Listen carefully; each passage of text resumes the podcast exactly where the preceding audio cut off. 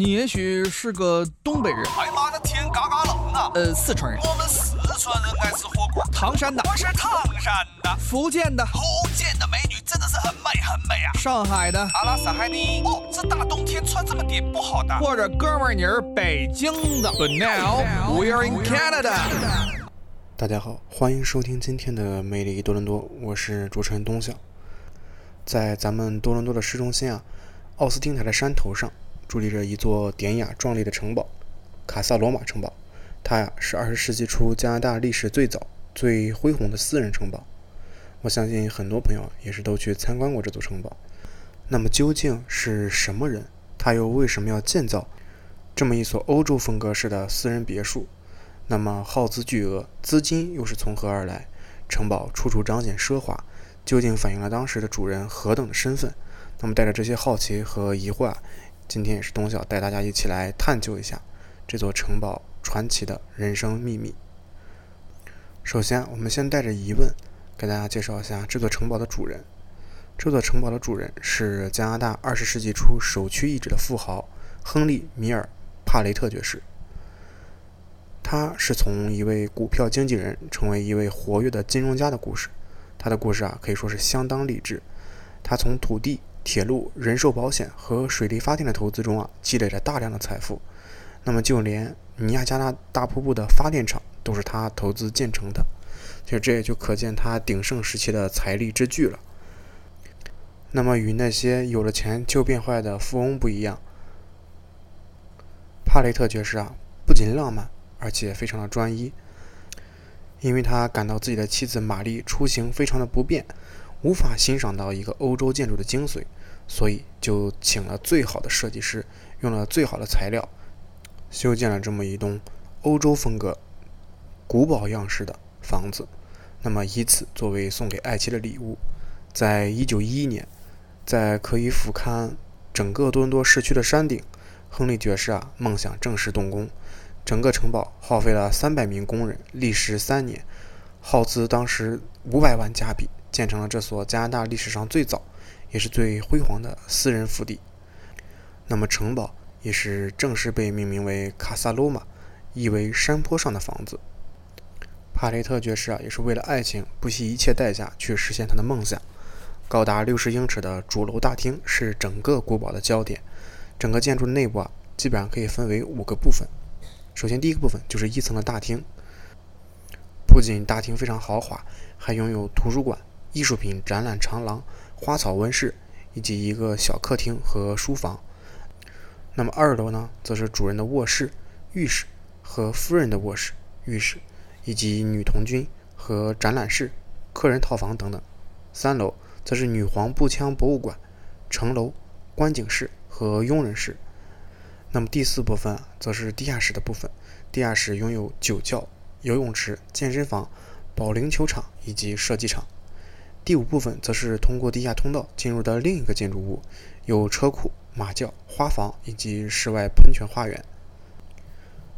那么这座城堡无疑是美丽而且令人赞叹的，它既有朴实浑厚的美感，又不失童话般的梦幻。青铜的大门、秀美的城垛、高耸的塔楼。每一处都显示着建筑师的奇思构想。整个城堡的主体啊是三层楼高的仿中世纪古堡，主楼大厅高达六十英尺，是整个古堡的焦点。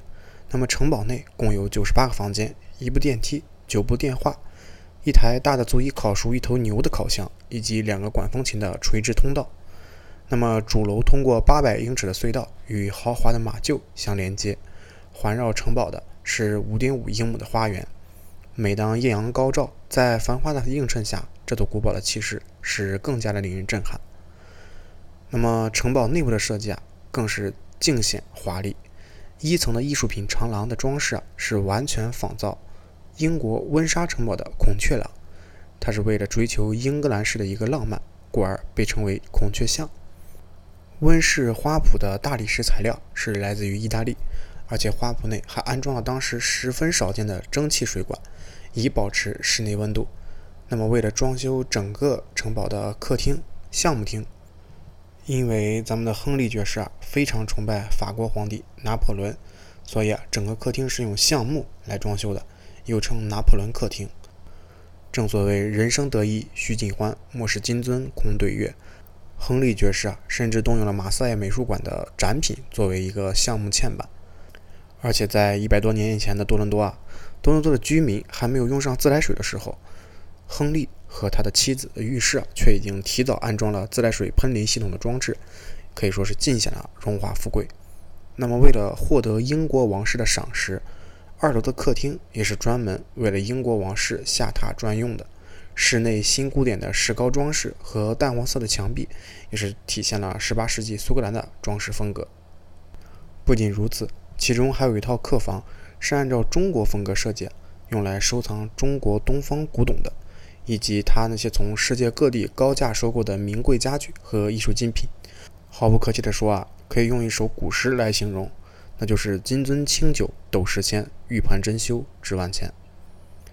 那么，遍布城堡的每个房间啊，都陈设着亨利爵士从世界各地采购的名贵家具的艺术品。这座融合了罗马式、哥特式、诺曼底式等欧洲多种建筑风格的豪宅，就像博物馆一样美轮美奂、尽显奢华。而最令人动容的，则是爵士夫人的房间面积和家具奢华程度啊，是远远超过爵士自己的。所以说，可见这对夫妻啊，非常的情深意切。听完东晓对这座城堡的描述，不知道大家对这位亨利爵士有没有产生一定的好奇心？那亨利爵士啊，其实是诞生于1859年，少小的时候啊，他就才华横溢。那么在1876年的十七岁的时候，他就已经毕业于加拿大的阿布尔学院。在青年的时候啊，亨利爵士就树立了远大的理想，立志要成就一番事业。那么成就一番事业的途径就是参加工作。他所工作的地方是他父亲所经营的博拉特股票经纪公司。那么，在1882年的时候，爱迪生发明了蒸汽发电机，亨利啊就敏锐地意识到供电企业可以获得一个巨额的利润，于是迅速地成立了多伦多供电公司，踏上了理想和事业的征程。他坚信啊，理想是指路的明星，没有理想就没有坚定的方向，没有方向就没有理想中的生活。那么，到了1889年。亨利通过谈判，成功的签约了独家经营多伦多市供电三十年的合同。同年，又巨资建设了横贯加拿大全境的太平洋铁路。相信对中国移民史有所了解的朋友，应该对这条铁路并不陌生。就是当年啊，这条铁路雇佣了很多华工前来修建，引起了一波移民浪潮。那么后来啊，亨利爵士又大量购买了加拿大东北地产公司的股票。他的审时度度和雄心壮志，使他在短短的几年内就取得了巨大的成就，投资获利高达三四百万加元，约合今天的一亿加元。那么，即使这么富有，亨利爵士还是不满足于现状，他秉持着“天生我材必有用”，继续攀登人生的阶梯。到了1901年，亨利成功的涉及矿业、电力、保险、地产四大行业，成为二十一家公司的经理。到了1902年，又在尼亚加拉大瀑布兴建了加拿大第一座水力发电站。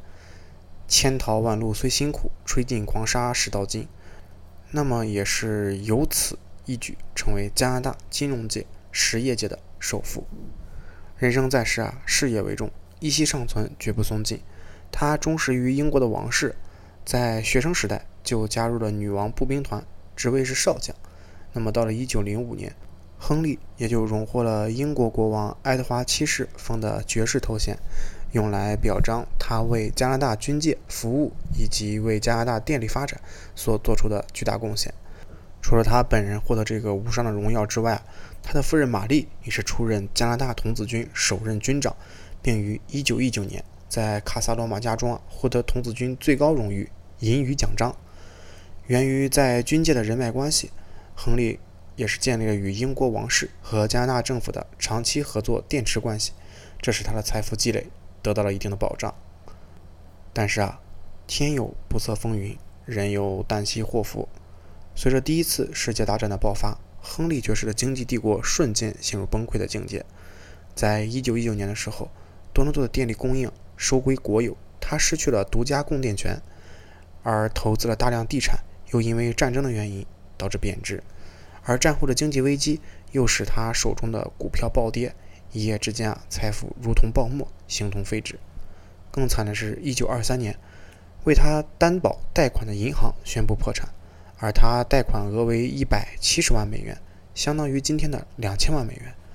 那么巨额的债务，使他被迫变卖家产，致使他最后倾家荡产，独上悬崖，望尽天涯路。那么寻好梦，梦难成。一九二三年，为了不因为破产而失去爵士的封号，他同意让银行控制他企业的所有盈利收入。当时卡萨罗马一年的地税相当于今天的十五万美元，他已经没有能力再维持下去了。辛苦遭逢起义经。此后，卡萨罗马的古董和艺术品在无限制、无保护的情况下公开拍卖，经过了五天的疯狂甩卖，使古堡中令人瞠目结舌的财富如水银般流泻消失。在这场世纪大销价的拍卖当中，有一座价值一千五百美元的银牛铜像，仅仅只卖出了三百美元。那么，整个拍卖而获得的一百四十五万元。根本不及当年亨利多年来为这些艺术品投资的十分之一。那么也正是福无双至，祸不单行，多少富贵啊似浮云。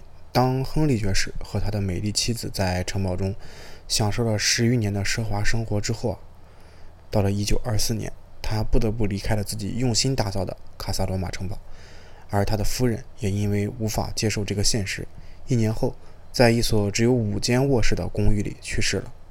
那听到这的时候啊，董小也不禁感叹：正所谓由俭入奢易，由奢入俭难。啊啊，这个五间卧室的公寓都不是很满意，也是非常令人唏嘘和感慨。之后啊，亨利爵士尝试把这个罗马城堡改成宾馆、舞厅，但是最后都失败了。最终啊，七十几岁的亨利爵士在一所小公寓里边去世，身上只有可怜的一百八十五美元现金和六千元的美元债务。那么以上则是卡萨罗马城堡主人亨利爵士的精彩的跌宕起伏的一生。整个城堡还有一些小故事，比如说他有一个属于他自己的秘密。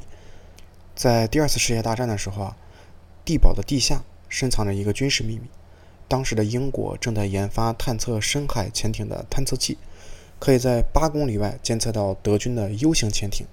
然而在一次袭击中啊，研究中心几乎被德军击毁。为了把探测器隐藏起来，那么加急工程师也就是授权选择了卡萨罗马城堡。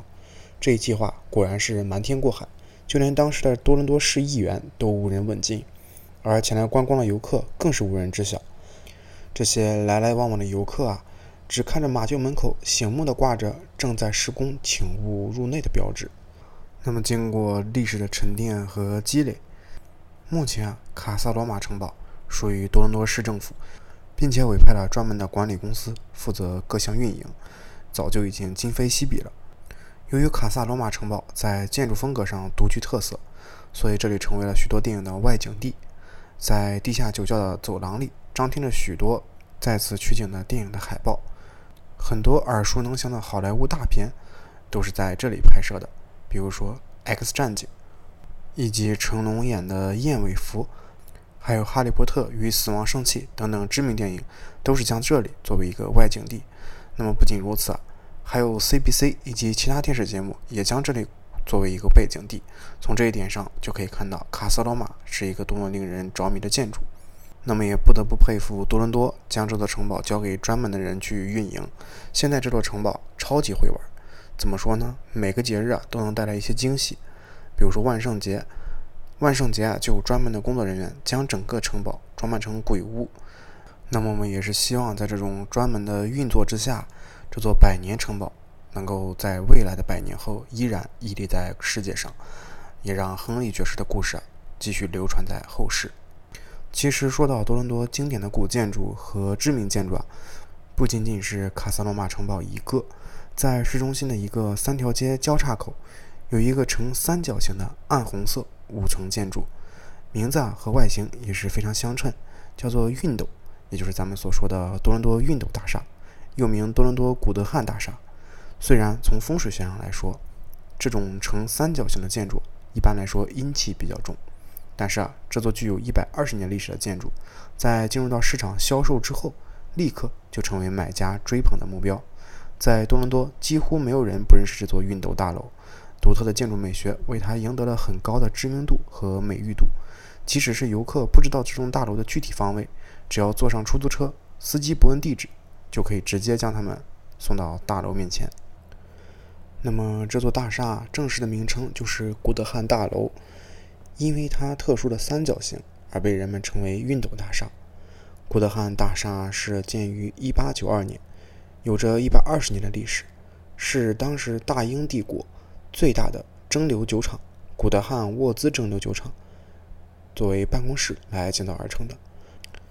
当时啊，乔治·古德汉想要建造一栋与众不同的办公大楼。于是委托著名建筑师罗伯茨二世设计了这座外形标新立异的大厦，而且已经成为了多伦多地标性的景色。那么这栋建筑啊，内部有两万平方英尺，造型啊非常别致，质感也是非常独特，体现了当时建筑美学的很多精益，也留给后人不少回味。那么古德汉也是世界上第一栋形象酷似熨斗的大楼，也在北美带动了熨斗楼的风潮。而第二栋也是出现在美国亚特兰大，第三栋是当年美国纽约最高的建筑福特大厦，于1902年完工。在1950年代到1970年代期间啊，多伦多很多老建筑被推翻改建，那么熨斗大厦是少数的幸存者之一。没有红颜薄命的熨斗大厦，虽然难逃一些劫难，但却多次转手易主。用他的身体经历着世道轮回和社会变迁。这个建筑的内部面积啊，我们刚才提到了是有两万平方英尺，造型是非常独特的。从东面望过去啊，是背景是林立的银行大厦，因此也有不少反映多伦多的摄影作品都是从这个角度拍摄的。那么除了以上提到的两个建筑啊是古建筑之外，多伦多还有一个非常地标的公园，那就是女王公园 （Queen's Park）。这个公园之所以如此出名，不仅仅得益于它的优秀的地理位置，其实啊，更源于它背后的故事和含义。那么，在多伦多大学的东侧有一个公园，就是咱们的 Queen's Park。夏日里啊，总是浓荫蔽日，绿草如茵，这应该是多伦多市中心最大的一块绿肺。可是你知道吗？多伦多市啊，每年要付一元的租金，因为这里常常有代表民意的抗议，所以是名名副其实的人民公园。那么安大略省的议会也是民意的标志。其实，在很久很久之前啊，这里还是一片郊外。那么多伦多大学的前身啊，在那个时候，Kings College 是拥有了这片溪流潺潺的原始林地。那么1850年啊，随着城市化的展开，周边的居民逐渐变得多了起来，常常在晨曦暮色里啊来此散步玩耍，并且亲切地称为 University Park。到了1859年。多伦多大学以一年一元的象征性租金租给了多伦多市九百九十九年，直到二八五八年以来建设市民公园，所以啊，这也是北美第一个市立公园。那么整个园区是由一八六零年正式开放，命名为 Queen's Park，是为了表达对维多利亚女皇的尊重。因为整个公园啊是面向普罗大众。所以也被市民称为 People's Park 人民公园。那么在同年的九月十一日，一位英国国王主理公园的开放。这位英国国王，也就是我们刚才在亨利爵士故事中提到的英国爱德华七世国王。那么在公园的北端，那个留着八字须、英姿飒爽、骑着马的雕像，讲的就是这位爱德华七世。那么这座雕像是来自于遥远的印度。在一九一九年的时候，新德里竖起了这座雕像。后来由于一些原因，于一九六七年移走，又在一九六八年卖掉。那么在一九六九年运来多伦多后啊，就安装在这个女皇公园，就是 Queen's Park，也正好跟历史的机缘切合。那么整个 Queen's Park 啊，基本保持着原生态的氛围，娴静清新，周边的环境啊也是与之呼应。绿草和密林可以说是它永恒的基调。那么草原上经常会看到肥硕的松鼠，一蹦一跳，非常可爱。放射状的步行道在枫树、橡树、玉树和白松组成的林间蜿蜒而去。所以啊，很多人都喜欢在这个公园里散步、静坐，甚至是野餐。不过这里有时候也会有一些社会活动，尤其是从 Speaker Corner 里传出慷慨激昂的声音。但对于政府来说，往往这些都属于杂音。然而，这些也是为了给人民公园做一个贴切的注解。那么，整个公园值得观看的，还有林间的战争纪念碑以及诗人的雕像，非常值得大家细细品看。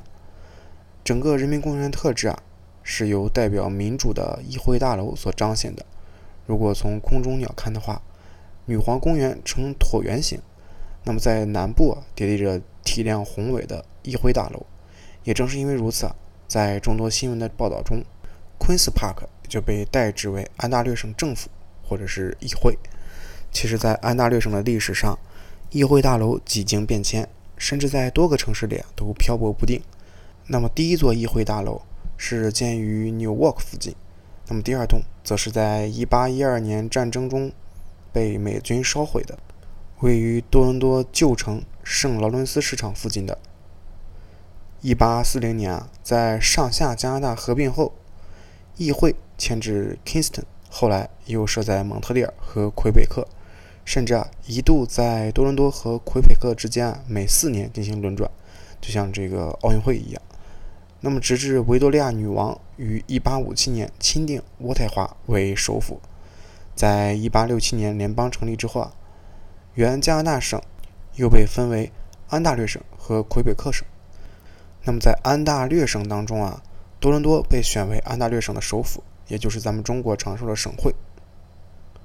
那么到了1880年，安大略省啊议会因为用房不足，决定重新建设一个新的大楼，便从多伦多市政府啊转租现在这块地。那么大楼也是于1886年动工，于1893年4月4日由当时的省长主力启用。整个大楼的预算是75万元，但是实际花费了却是一百二十五万元。那么这也是第七栋省议会大楼了。在一九零九年，曾经计划增添北翼，但谁知发生了火灾。这是由于维修工人啊用火不慎导致的，烧毁了整个西翼内部。于是啊，修复和扩建一起进行，直到一九一二年才正式完工。后来又逐年建设了 Queen's Park 的四栋办公楼，整个建筑群为省长、议员、省督和政府各部啊提供了办公空间。那么，整个巍峨的议会大厦啊坐北朝南，呈罗马文艺复兴的风格。中轴线上的大学路坦坦荡荡，直通安大略湖。因为当时初建的时候啊，是十点五万块砖，那么是来自于齐德河和矩阵的加拿大沙石，所以啊，整个呈暗粉红色。这也使得整个大楼获得了“粉红大楼”的称号。那么稍加留意之后啊，大家可能就会发现。正面为东西不对称的五层，那么大楼的西面原来是三层，但是现在的顶却和东面一样是金字塔的顶尖。其实是一九零九年火灾修复后啊，又加盖了一层，变为现在的长山墙顶和老虎窗的式样。那么东西两翼啊均向后延伸，从而和南面的建筑合围成一个庭院，中间还有四层长方形的独立建筑。那么整个大厦的外立面啊，貌似质感粗糙且锈斑点点，其实每个窗沿和转角都是非常光滑的，在雨漏、廊柱、中楣等方面都是适宜精美的石雕。朴素的铁窗则是为了显示其金属的质感。那么在整个大厦的北门，也是雕刻在砂石上的安大略省的徽章，中间啊盾牌是由三片枫叶。和 Saint George 的十字架图案组成。那么盾牌上还有黑熊，以及左边的麋鹿和右边的梅花鹿，这三种动物啊，都是加拿大安大略省非常常见的动物。那么底部也是有拉丁文的刻言，那么翻译成英文就是 Loyalty begin, loyalty remains。将这句英文翻译成中文就是始于对他的忠诚，并保持对他的忠诚。这个他也就是指的是英国的女王。那么，议会大厦常年对观众开放，而且每年到了开放的时候，除了平常开放的大堂、走廊、议会大厅和画廊之外，还会开放贵宾接待厅、宴会厅等等。那么，整个议会大厅啊，位于中轴线上，就在主楼大堂之上。它的南面有三个大的玻璃窗，下面是大门的廊柱。主楼两侧有穹顶顶楼，西面的塔楼原本要装上报时钟，但是后来因为钱啊一直没有落实，就用梅花图案把它装成了玻璃封了起来。那么安大略省省都的官邸啊，也是在大楼的西北角，它的相貌并不出众，没有大家想象的那么富丽堂皇，所以啊稍加疏忽就会错过。那么到了1937年。安省将独立的省都官邸卖给了联邦政府。自此之后啊，省都官邸也是设立于此。那么它有着独立的迎宾大门和玫瑰花园，也有客厅、宴会厅以及其中的音乐厅。那么本期的最后一个景点，也是目前多伦多来说一个网红景点，那就是多伦多水厂。其实多伦多 R.C. Harris 水厂是一项非常重要的基础设施，同时啊，它也是一座。在建筑史上享有盛誉的历史建筑，是以多伦多公共工程委员会长期理事 R.C. Harris 的名字命名的。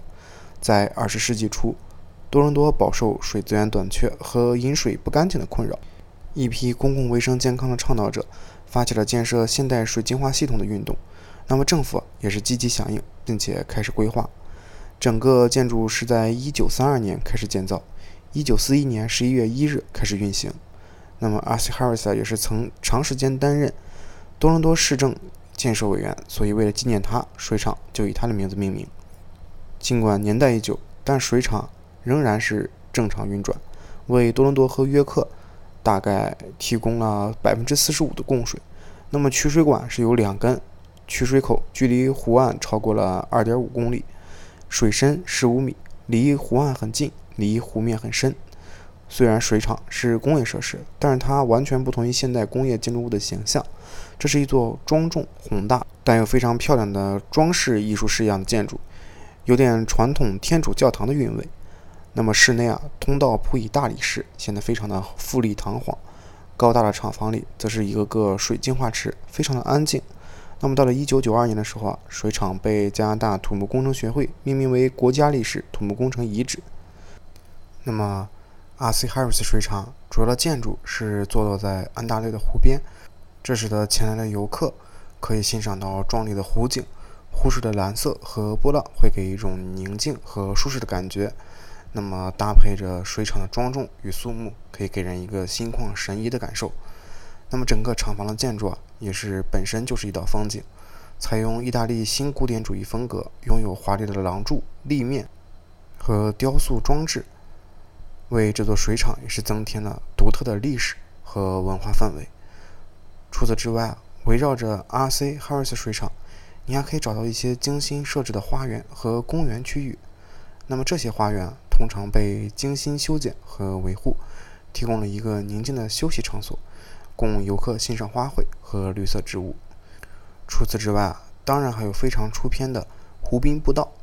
沿着 R.C. Harris 水厂附近的湖滨，有一些步道。供人散步和欣赏美景，这些道路为您提供了近距离观赏湖景和自然风光的机会，同时也能感受到湖水的清新气息。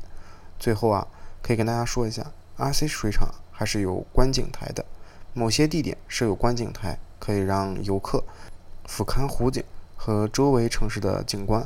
那么站在观景台上，你可以尽情欣赏湖面的广阔和城市的美丽。总而言之。R.C. Harris 水厂也是一个集历史、湖滨美景于一身的特色建筑，所以无论您是喜欢历史、湖边美景还是摄影，都可以在水厂找到吸引自己的一面。那么本期的魅力多伦多也是通过对一些古建筑背后的历史和文化的介绍，让大家从另一个层面又看到了这些属于多伦多自身文化底蕴的古建筑。也是希望大家能够在听到这些故事之后，再去重新观赏一下它们。说不定带着这些故事背景，您看到的古建筑与第一次或者上一次见到的，又是一番不一样的风景。那么，谢谢大家收听今天的魅力多伦多，我是主持人东晓。